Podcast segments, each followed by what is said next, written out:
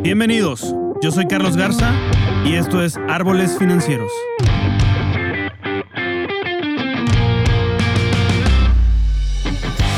Este es un podcast dedicado al mundo de las finanzas, economía, liderazgo y vida, donde en cada episodio vamos a explorar los cambios que nos llevan a una paz financiera, así como las herramientas de inversión que podemos usar para hacer crecer nuestro patrimonio y lograr la libertad financiera.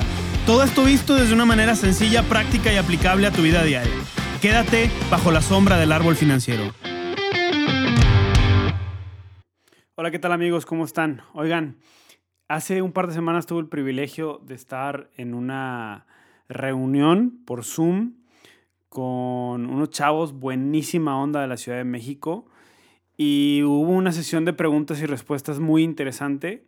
Eh, tuvimos una plática donde hablamos eh, de algunos puntos importantes que hay que considerar en nuestra juventud para llegar a una libertad financiera, una paz financiera. Pero les voy a dejar aquí eh, todo lo que hablamos, las preguntas que tuvieron algunos de los chavos, que estuvieron muy interesantes, y todas las respuestas y todo lo que decimos, que espero y confío y sé que te van a ayudar a ti y que van a ser, pues los vas a poder aplicar. Son cosas también muy prácticas. Así que te dejo con esto. Espero que te sirvan y un saludo a todos mis amigos de la Ciudad de México y gracias por esta gran invitación que, que, tuve el privilegio de estar con ustedes. Muchas gracias. ¿eh? Los dejo con esta sesión de preguntas y respuestas.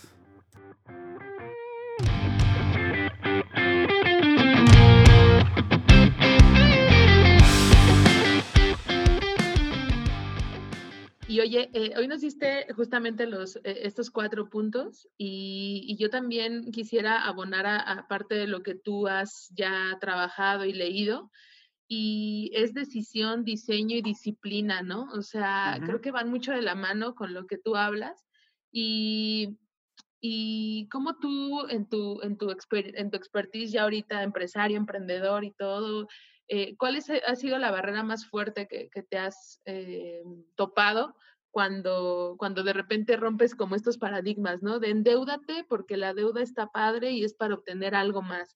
Este, no, o patrones, ¿no? de a veces que vamos eh, de familia, eh, como tú también lo, has roto a través de esto, Carlos. Ok, mira, son dos cosas y las tengo muy bien identificadas. Este, la primera es miedo. Eh, antes, o a muchos, o ustedes me dirán, nos dicen, es que no tengas miedo, échale para adelante. Muchachos, en esta vida siempre vas a tener miedo. La diferencia es caminar con miedo. ¿Qué quiere decir esto? Moisés cuando abre el mar, ¿sí? Esto me lo explicó un judío en un libro que se llama Los negocios y la Biblia. Se llama eh, Daniel Lapin, el, autor. Es un rabino.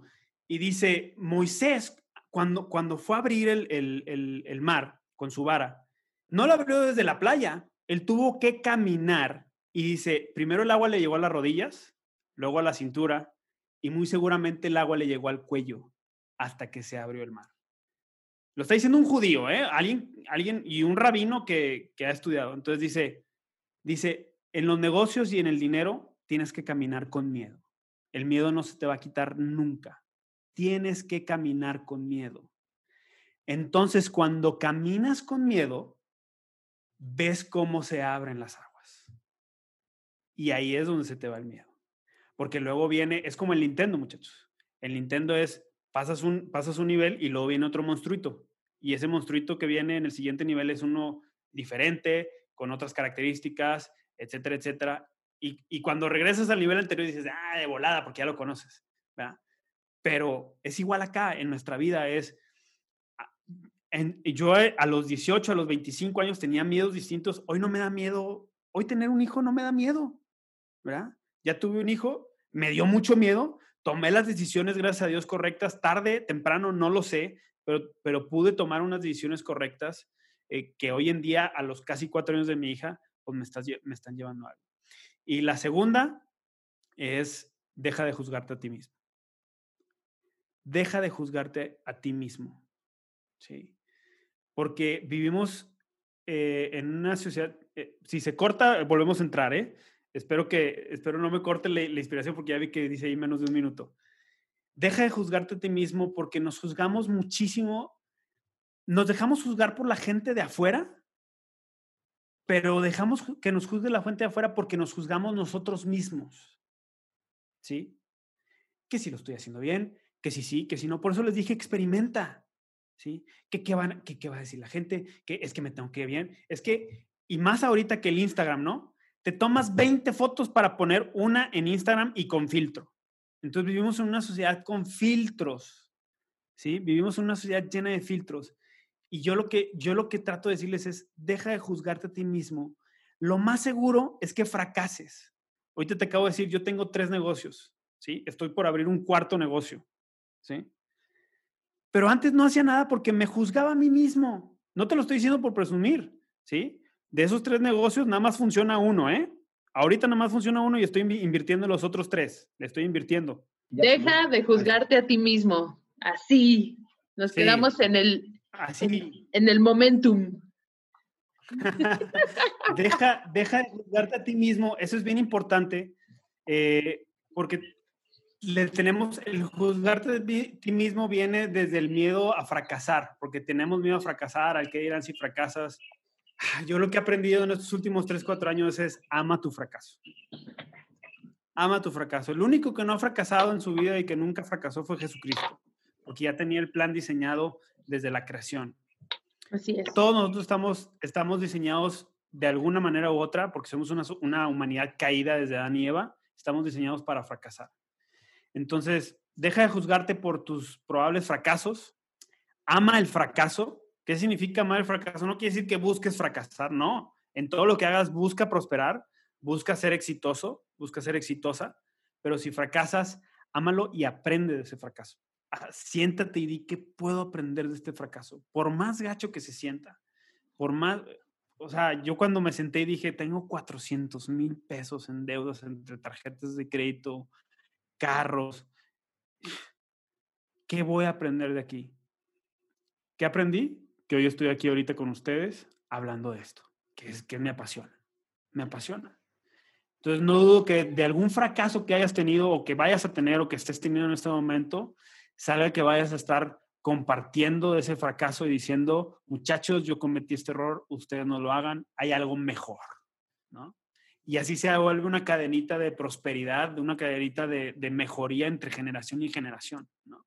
Entonces, no se, no se juzguen, por favor, dejen de juzgarse ustedes mismos y no le tengan miedo al fracaso. Si le tienen miedo al fracaso, como quiera, háganlo, ¿sí? Porque qué padre. Estaba comentando yo con un amigo, con un colaborador del podcast, que se llama Toño Solís, que aparte es mi socio, y, le, le decía, yo estuve muy acostumbrado en mi juventud a tener éxito y hoy en día estoy teniendo fracasos. Yo les digo, ustedes fracasen en su juventud para que después de los 35, 40 años tengan mucho éxito. Es al revés. Fracasen todo lo que puedan ahorita. Por eso les dije experimenten, fracasen todo lo que puedan ahorita. ¿Sí? Los que son bulleados en la escuela, brother, qué chido que eres bulleado. Así te lo digo, ¿eh? Porque a lo mejor estás fracasando ahorita en tu vida, pero al rato les vas a dar trabajo a aquellos que te bullearon. ¿Sí me explico? Entonces, toma, toma esa perspectiva de las cosas. Siempre va a haber bullying, siempre ha habido bullying, siempre la gente te va a juzgar, pero cuando te dejas tú de juzgar a ti mismo, empieza a haber cambios. Si se fijan, no he hablado nada de matemáticas ni de cómo llegar a una libertad financiera ni nada, porque son las bases para las finanzas. ¿Sí? Son las bases para las finanzas. Todas estas son, son, son, son cosas básicas que vienen desde nuestro carácter. Ya habrá cosas técnicas. Yo me di cuenta cuando empecé el podcast, yo empecé el podcast con muchas cosas técnicas y me di cuenta que nadie me peló porque la gente necesita y todos necesitamos más motivación para hacer las cosas que las cosas como, como, como tal.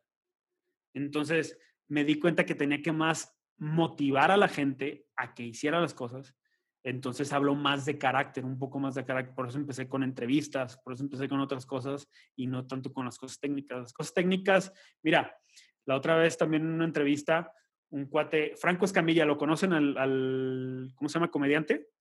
Eh, él salió en un podcast que yo escucho mucho, que, es de entrevistas, y, y él dice, yo no sé nada de dinero, pero yo delegué esa parte de dinero y le dije a una persona, tú haz que se multiplique. Lógicamente le paga a esa persona para que se multiplique. Entonces, no tienes que saber de finanzas, pero tienes que estar emocionalmente bien contigo para poder delegar las finanzas, aunque no sepas, ¿sí? Y que alguien haga eso. Si tú eres muy bueno dibujando, eres muy, muy bueno este, haciendo lo que sea que, que hagas, ¿sí? Y eso lo vas a ver a través de la experimentación. Entonces tú puedes delegar otras cosas, lógicamente fijándote bien qué tipo de personas y probablemente fracases en algunas relaciones que tengas con una gente, pero aprendes y vuelves a empezar, ¿sí? Y no hay problema. Entonces, no sé si me estoy explicando. Me gustaría más escucharlos eh, en, las, preguntas. sí, totalmente. Ya es la última, yo voy a hacer una última pregunta para ya dejar a nuestros amigos. Y eh, ya ahorita eh, tú en esta libertad tan increíble financiera que ya tienes, Carlos, a mí me gustaría como estos dos conceptos, a mí me genera como un choque cuando, o sea, generosidad y agradecimiento, o sea, es algo que, que nace, ¿no? ¿Eso cómo tú lo has vivido, esa parte? Generosidad, y agradecimiento.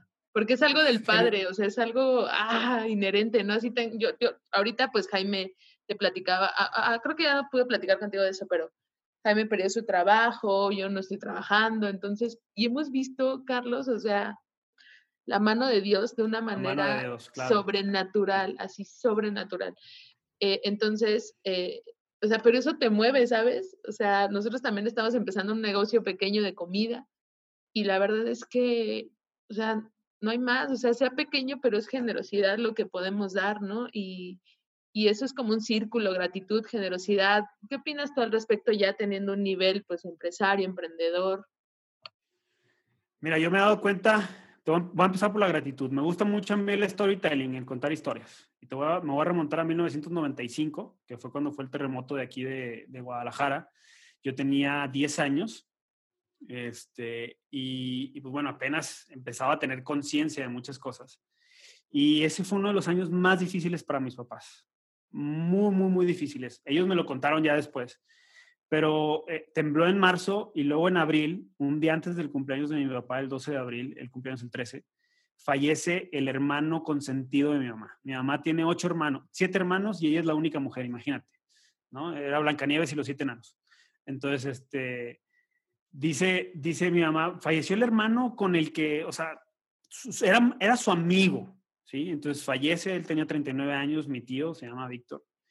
Ella estaba aquí en Guadalajara con nosotros y mi tío estaba allá y fallece de un infarto fulminante. Y dice mi mamá, mi mamá ha sido una persona de fe increíblemente, igual que mi papá. Y dice que ella estaba un día llorando en el baño y le estaba reclamando a Dios por qué el fallecimiento. ¿Por qué? ¿Por qué había fallecido su hermano? Si era una muy buena persona, si, si, si tenía una vida íntegra, y luego aparte, pues, su sobrina, o sea, la hija de mi tío, se había quedado huérfana, este, su esposa, etcétera, y, en un reclamo, ¿no? De esos, de esos reclamos de que realmente te metes con Dios. Y dice que en ese momento escuchó la voz de Dios que, le dijo, agradeceme. Agradeceme. Y, y mi mamá le dijo, ¿cómo te voy a agradecer por la muerte de mi hermano? Entonces Dios le cambió la perspectiva y le dijo, no me agradezcas por la muerte de tu hermano, agradeceme por lo que pudiste vivir con él durante su vida.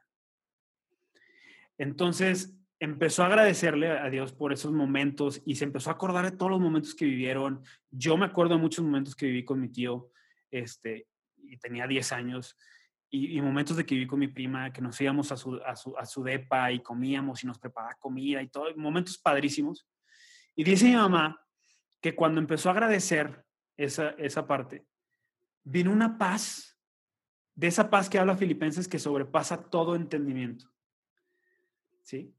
Entonces, muchas veces tenemos el concepto de que agradecer es agradecer por lo malo que nos pasó. No, no, no, no, no.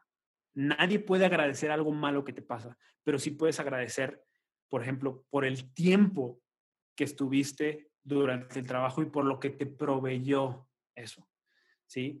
Decía una persona que perdió una pierna, dice, yo le agradecí a Dios por el tiempo que me sirvió esa pierna, que me dio servicio esa pierna a mí. ¿Sí? Entonces, yo, ese agradecimiento cambia tu perspectiva, ¿sí? Y y hace como que se cierre un ciclo y empiece otro, ¿sí? Yo no te puedo asegurar si te va a ir bien en el negocio de comida o no, ¿sí?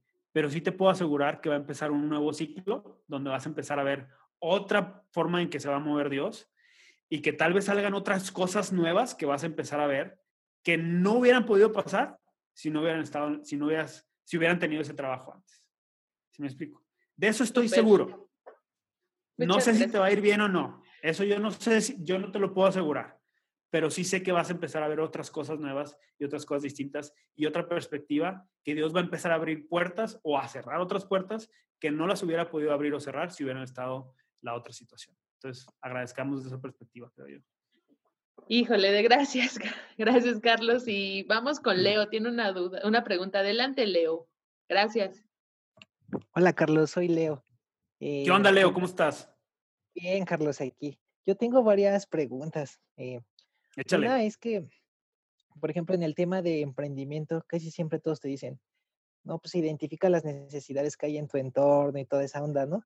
Pero a mí a veces me cuesta mucho trabajo identificar las necesidades que hay en mi entorno. ¿Cómo, de qué manera tú, tú eres más receptivo a las necesidades que hay a, a tu alrededor y, y, y, te haces hábil para saber, bueno, esto puede ser una oportunidad de, de, emprender algo y de estar bien financieramente? Bueno, esa es una y tengo otras dos. ¿Te las digo ahorita Ajá. o...? Échale. O, ¿Sí? Bueno, déjame ¿Otra? te contesto esta y ahorita me dices la otra. Espera. Sale. Esta es conociendo, conociendo al público. Es decir, ¿cómo identifico necesidades si estoy metido en mi cama viendo Netflix? Okay. Pues no, me explico. Ahora, ¿cómo, ¿cómo le hago en la pandemia? Amigo, tenemos internet, tenemos noticias, tenemos todo eso. Hay un podcast, hay un episodio que grabé con Ale Bustamante, se llama Ale Bulletring, donde ella me encantó una frase que dijo, dijo, tu pasión no la encuentras debajo de la cobija. ¿sí? Ok. Te digo lo mismo, las necesidades, los nichos, y eso no los vas a encontrar debajo de la cobija, no los vas a encontrar en. No te estoy diciendo que tú lo estés haciendo, ¿sí? Ni, ni estoy sí. juzgando. Yo me he aventado 10 películas, les he contado 10 películas en los últimos tres meses, ¿sí? Con mi esposa, viéndolas y todo eso, o sea, no está mal pero sí le estoy dedicando más tiempo. O sea, yo me duermo a las 12 porque estoy leyendo, estoy viendo cosas nuevas, estoy platicando con mi esposa de otras cosas. Mi esposa también ahorita está metida en otros temas de sanidad interior. Estamos creciendo como familia y creciendo como personas. Entonces, ¿cómo vas a identificar esto? Brother, empieza a leer, empieza a conocer, empieza a preguntar, empieza a moverte. Acuérdate, deja de juzgarte a ti mismo y muévete con, muévete con miedo, ¿sí? Entonces, okay. así vas a empezar a conocer y experimenta experimenta. Oye, sacaste algo, sacaste un servicio, sacaste algo, no te funcionó, a lo que sigue. Lean el capítulo de David después de que, de que Samuel viene con él y Betsabé. Él se mete con Betsabé, este, y luego viene Samuel y le dice, pecaste, brother. No les voy a contar la historia, léanla, léanla, porque David lo que hace es, se dejó de juzgar y dio el siguiente paso. Okay. ¿Qué otra pregunta? Gracias, Carlos. Otra, Carlos, es ah, acerca de un concepto que he leído que es la, acerca de la deuda versus la, el beneficio. Ah, Ajá. Tú mencionabas hace rato el tema de ahorro, ¿no?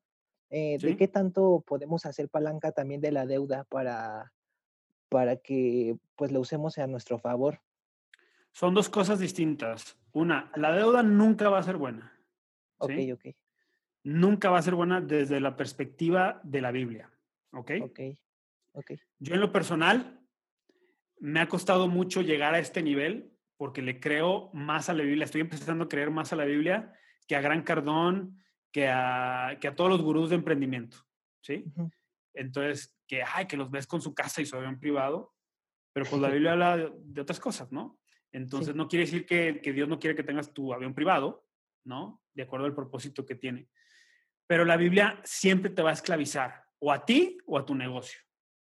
Entonces, yo te puedo decir que eh, sigas a cuates como Gary Vee, no es cristiano, pero es un cuate muy emprendedor que da muchos consejos.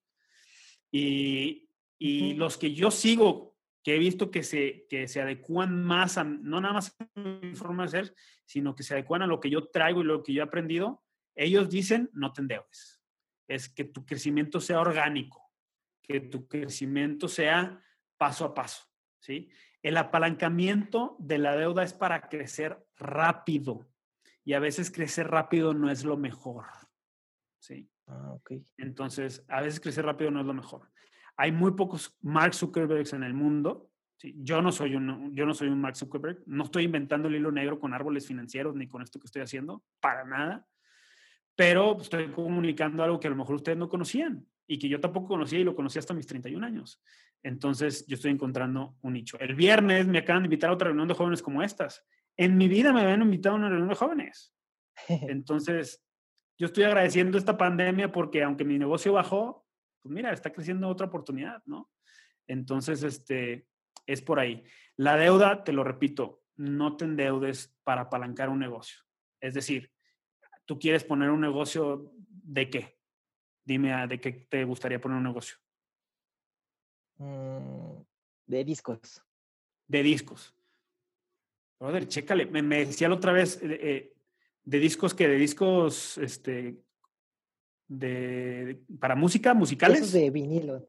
Ajá, De- de los de vinilo. vinilo, ¿no? Ajá, ya. discos de, discos de vinilo. Oye, ya te dije, empieza a ahorrar al menos una o dos horas de lo que ganas, ¿sí? Y crea un presupuesto y empieza con un vinilo. Y un vinilo te va a dar para un segundo vinilo y dos, y dos vinilos te van a dar para cuatro y así lo vas creciendo. Es el interés compuesto que también se aplica en, en los negocios. Oye, es que ya quiero venderle a todo México ah, y hacer mi tienda online, ¿sí? Te, te doy- te doy mi experiencia con Nucolato, que es la marca de crema de avellana sin azúcar que yo vendo. Pues yo empecé con una caja. Tenía nada más para una caja. Esa caja me dio para tres cajas. Esas tres cajas me dieron para 12 cajas.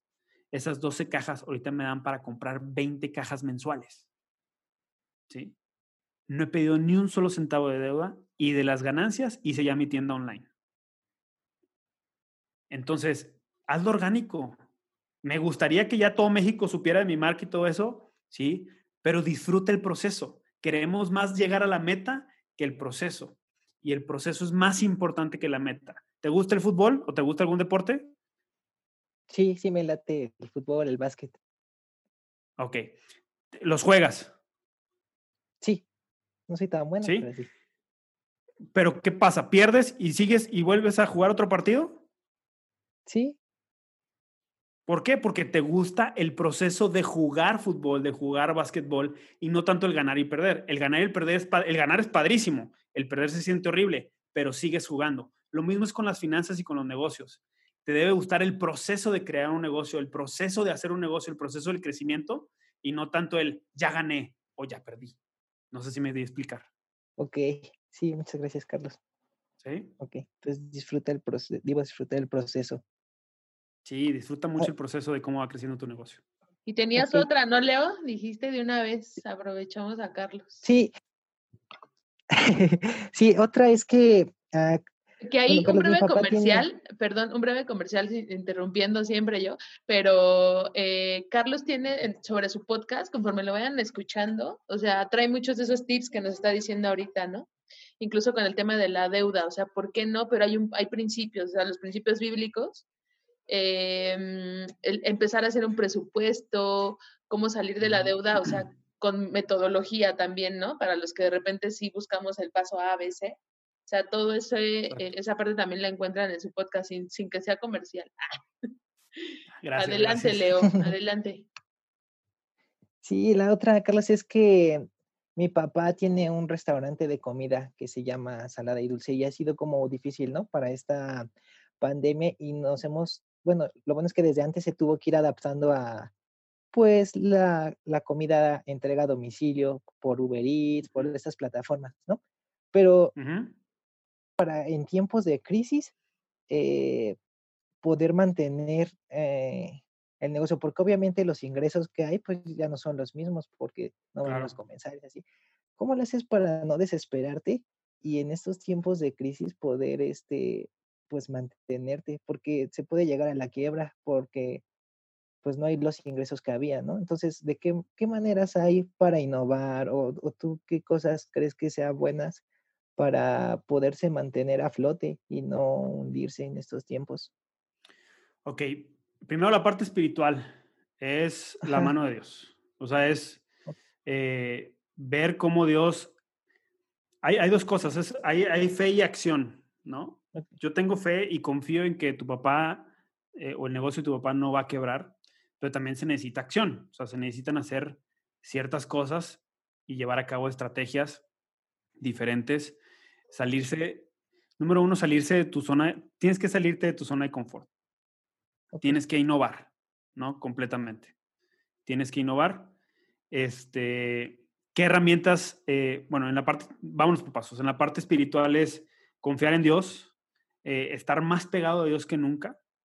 Este, desgraciadamente las crisis es el momento en el que más nos acercamos a Dios cuando yo creo que debería ser al revés. Ya tenemos que tener un, un cierto nivel de acercamiento con Dios para que en la crisis nos vaya todavía mejor. Entonces, eso es la parte espiritual. La parte emocional, ahorita lo platicamos, es esa parte de agradecer, esa parte de saber que, pues tú no pudiste controlarlo. Hay muchas cosas que no podemos controlar, ¿sí? Tú no puedes controlar el virus, no puedes controlar nada, no pudiste controlar que sucediera esto, que cerraran los negocios. Entonces, estar tranquilo con eso, que no dependió de ti, que no fue una bronca tuya, me explico. Sea, que no fue un problema de, del negocio en sí, sino que fue algo externo. Entonces, estar tranquilo con esto, estar consciente que sí se puede quebrar, porque yo he estado consciente en todo momento de que puede haber una ecuación o puede llegar un momento donde sí puedo quebrar. Pero, pero también decir, si llega esto, va a abrirse otra puerta y voy a trabajar para que se abra otra puerta. Sí. Y número tres es investigar. Hoy hay que trabajar el triple y ganar menos de la mitad. Así te la pongo. Así son los tiempos de crisis. Con todas las personas que he hablado, don, eh, eh, que han pasado por crisis, que son, mira, tú y yo, aún a mis 35 años, yo no he vivido una crisis como la de ahorita. ¿Sí? Mi papá ya vivió la crisis del 82, la crisis del 89, la crisis del 95. ¿Sí? Pero en mi vida laboral, que empezó en el 2006, 2007, no me había tocado ninguna crisis tan fuerte, ni siquiera la del 2008-2009, que a lo mejor ustedes ni se acuerdan, que fue una crisis en Estados Unidos que pegó aquí también en México, que de hecho hubo una endemia en México, no una pandemia o epidemia, perdón, y se cerraron algunos negocios, pero solamente dos semanas. Este, pero todos han coincidido en que tienen que trabajar el triple para ganar la mitad. Y eso te va a dar el, para, para tener fruto suficiente pasando la crisis o después de la crisis. ¿Qué significa trabajar el triple? Que vas a tener que investigar más, te vas a tener que salir de tu zona de confort. O sea, ya, ya entraste a Uber Eats, ya entraste a Rappi, ya entraste a todo eso. ¿Qué más hay? ¿Cómo puedo llegar a más gente? ¿Cómo puedo utilizar las redes sociales para llegar a más gente? Por eso digo, déjate de juzgar. Yo mi podcast, cuando lo empecé, me juzgaba mucho, ay, está bien feo mi podcast, nadie lo va a escuchar. Hoy en día, cada episodio salgo se lo mando a todos mis familiares y me vale qué piensen de mí. ¿Sí? Lo que yo quiero llegar es a más gente. Entonces, ¿qué estás haciendo para que tu negocio llegue a más gente el día de hoy? Para que el negocio de tu papá llegue a más gente. Deja de juzgarte si tu comida es buena, si no estoy en esta plataforma, si estoy... Es momento de moverse, de accionarse, de hacer las cosas. La acción vale más que la reflexión. Ay, esa frase la voy a apuntar para un libro. Está grabando, te la, está grabando, te la vamos a mandar. Tenemos una pregunta de Susi. Gracias, Leo. Adelante, Susi. Ya está. Aquí estoy, aquí ando. Acá está. Hola, hola, buenas noches. Hola. Buenas noches. Eh, pues, Primero, mucho gusto, gracias por esta oportunidad que nos das, Carlos. Yo creo que un tema que muy bien lo dices, que es poco tocado porque creo que todavía hay ahí un hito acerca de la economía, eh, eh, en, lo que es la escritura y cómo lo manejamos. Y bueno, mis preguntas, sí, entonces cuando eh, mm, queremos saber más sobre cómo incluso el pueblo judío pues maneja sus finanzas, ¿no? Que es guiado por Dios. Y para esto, este, quiero hacerte dos preguntas. La primera es este tema Afore. Y la pregunta primero igual este, la retomo porque creo que también es importante para los que aquellos todavía jóvenes que apenas van a entrar a trabajar o están en, ¿qué cosas debo tomar en cuenta para elegir, elegir una Afore? Ok, ya te estás metiendo a temas bien específicos y me gusta. Ok, El tema del Afore, ¿qué quieres saber exactamente del Afore? ¿Lo que está pasando y todo lo que está alrededor de que si lo va a agarrar el gobierno otra vez o no? Exacto. Ok. Creo que eso te debe de valer. ¿A qué voy con esto? Que, que tu libertad financiera y tu paz, tu paz financiera y tu ahorro para el retiro, lo que les dije ahorita de que págate a ti mismo desde joven para que en un futuro tengas esa libertad financiera y puedas tener millones en el banco, lo que tú quieras, no debe depender de un aforo o no. Es decir, viene la diversificación. Tú me dijiste, es que es un tabú todavía y el tema de los judíos.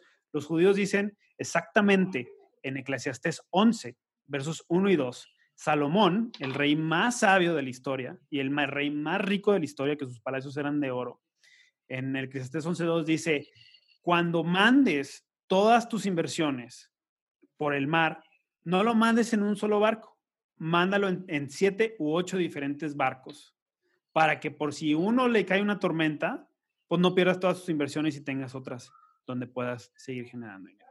¿A qué voy con esto de la diversificación? La FORE es solamente una forma en la que podemos ahorrar por el retiro. No sé si vaya a depender del gobierno o no. Hay rumores.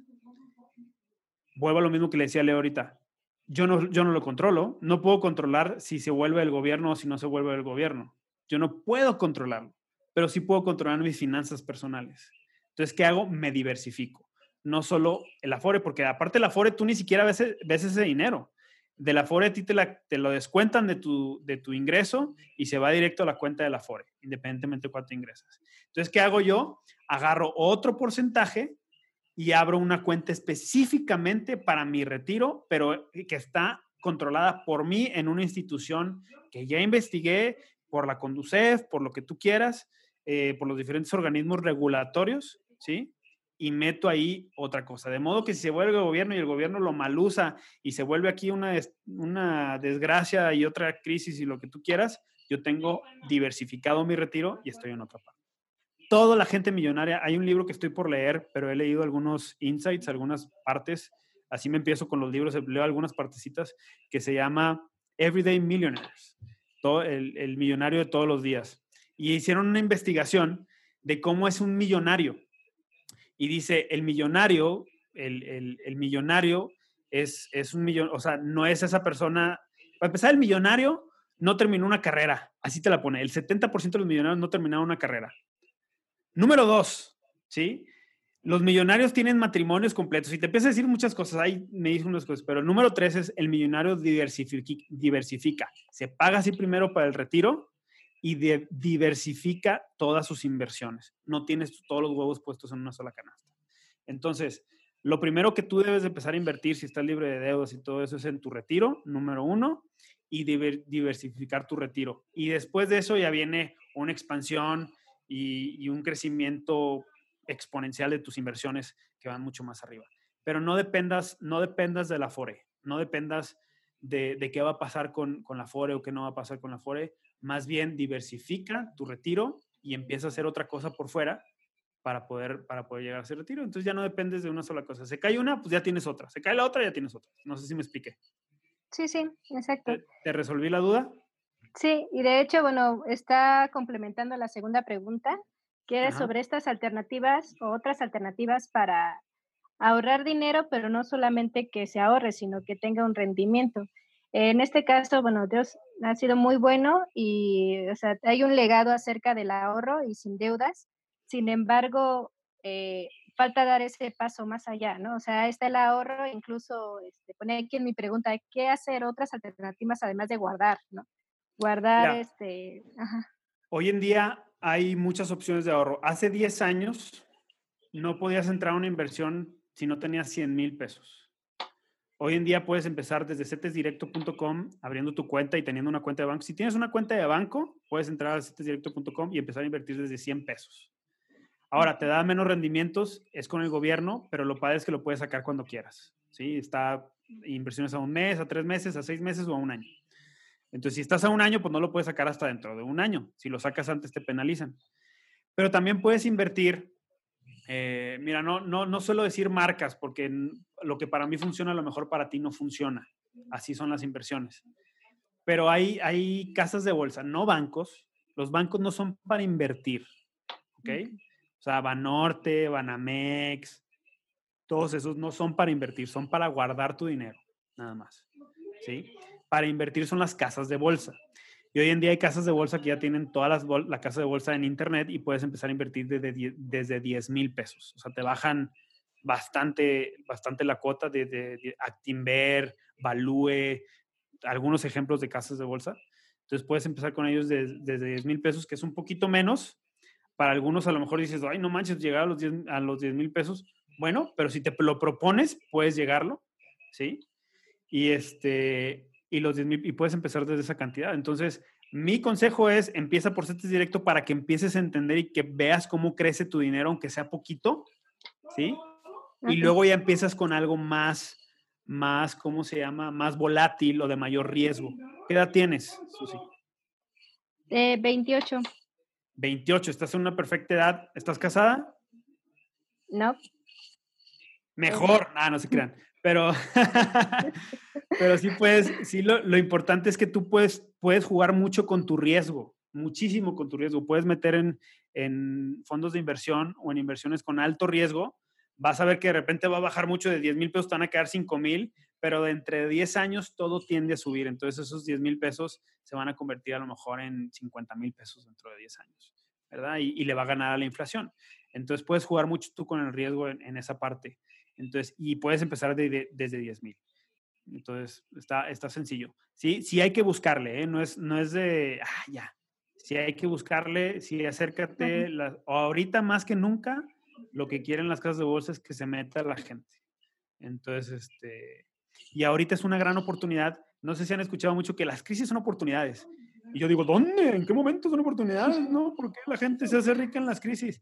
¿Por qué? Porque es como si pusieras un, han escuchado estos garage sale, las ventas de garage, ¿no?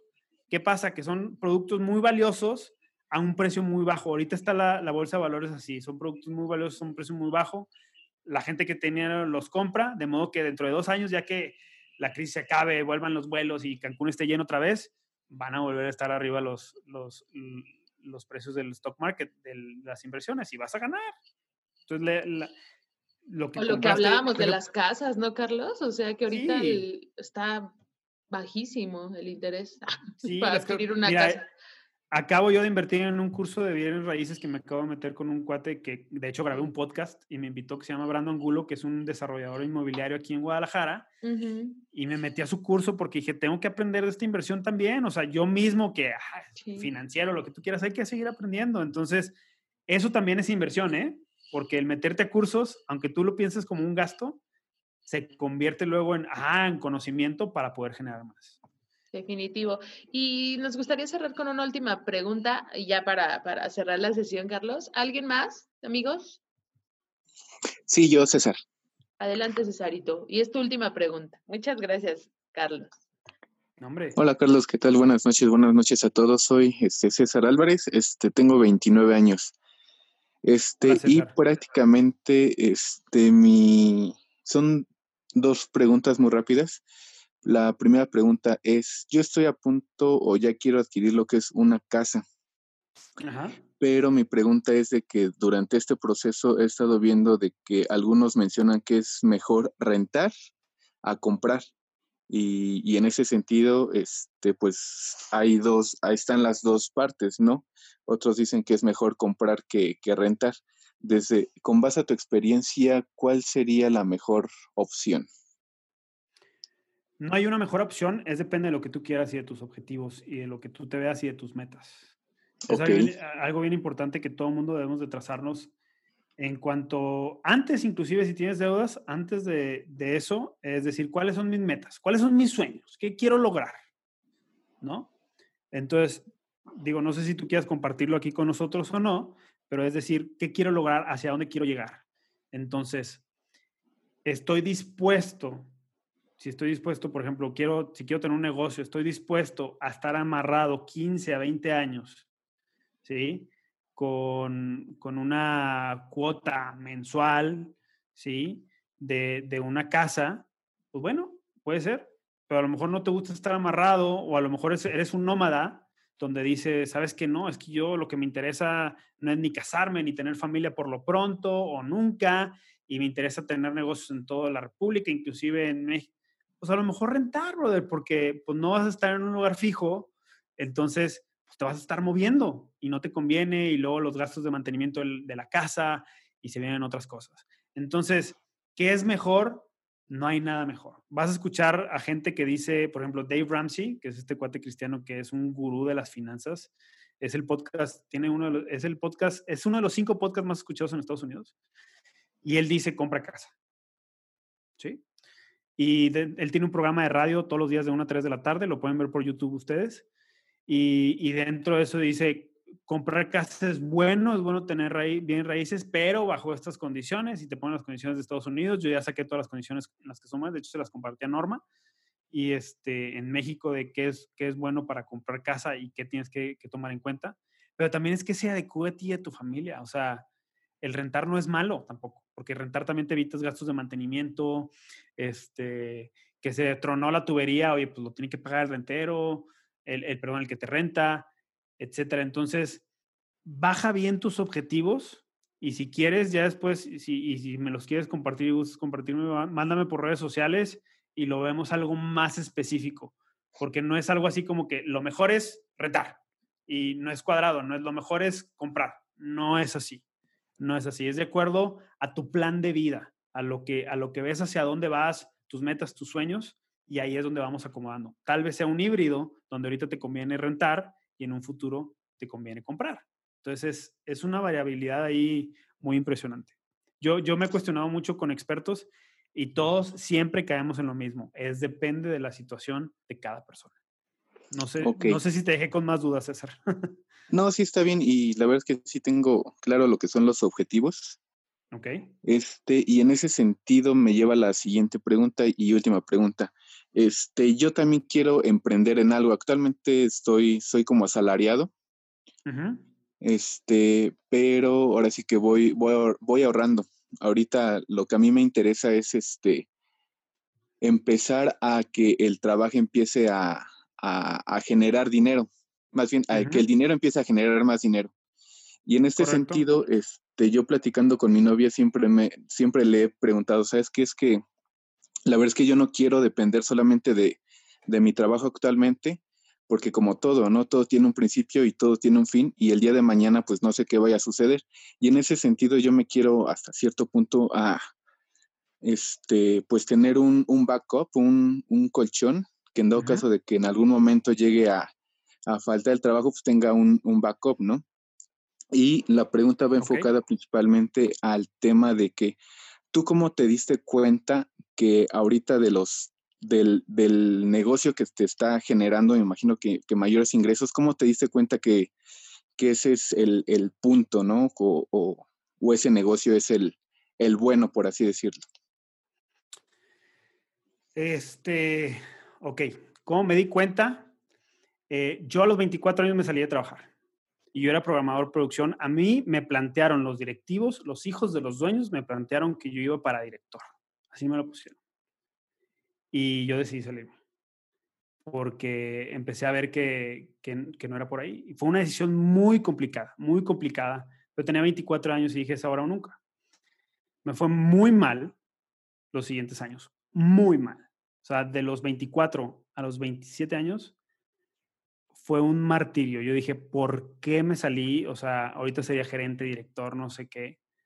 ¿Por qué me Imagínate, yo estaba encargado de la producción de casi 9 mil o 10 mil toneladas al mes de acero en esta planta. Encargado de las, de las, de las exportaciones a Estados Unidos, etc. Pero, ¿a qué voy con esto? Dos cosas. Una es, te hago una pregunta y contéstala, contéstatela tú mismo. ¿Qué tanto estás dispuesto a, trabajar? Carlos? Rápido, ¿qué tanto estás dispuesto a trabajar? Y número dos, yo me di cuenta que podía abrir otros negocios cuando ese negocio daba por sí mismo. Yo ya tengo gente, yo ya no me meto a ese negocio, yo ya no hago nada. Yo únicamente vengo la veo la parte financiera y yo capacité a mi personal en ese negocio que ahorita es el que más fuerte tengo para que funcionara solo, para que me diera oportunidad de yo hacer otras cosas.